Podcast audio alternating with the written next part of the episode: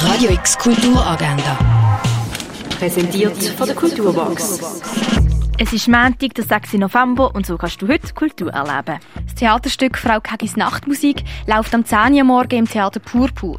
Es ist für Gross und Klein geeignet, für Kinder aber speziell ab 7 Jahren. Sophia ist Philosophieprofessorin und seit 10 Jahren mit dem Xavier in einer Beziehung. Als sie der Zimmermann Sylvain kennenlernt, wird das Fundament von ihrer kleinen Welt erschüttert. Es ist nämlich Liebe auf den ersten Blick. Welches Ende die Geschichte nimmt, erfahrst du in dem Film Simple comme Sylvain, schauen. Er läuft am 12., halb 4 und viertel ab 8 im Kultkino Atelier.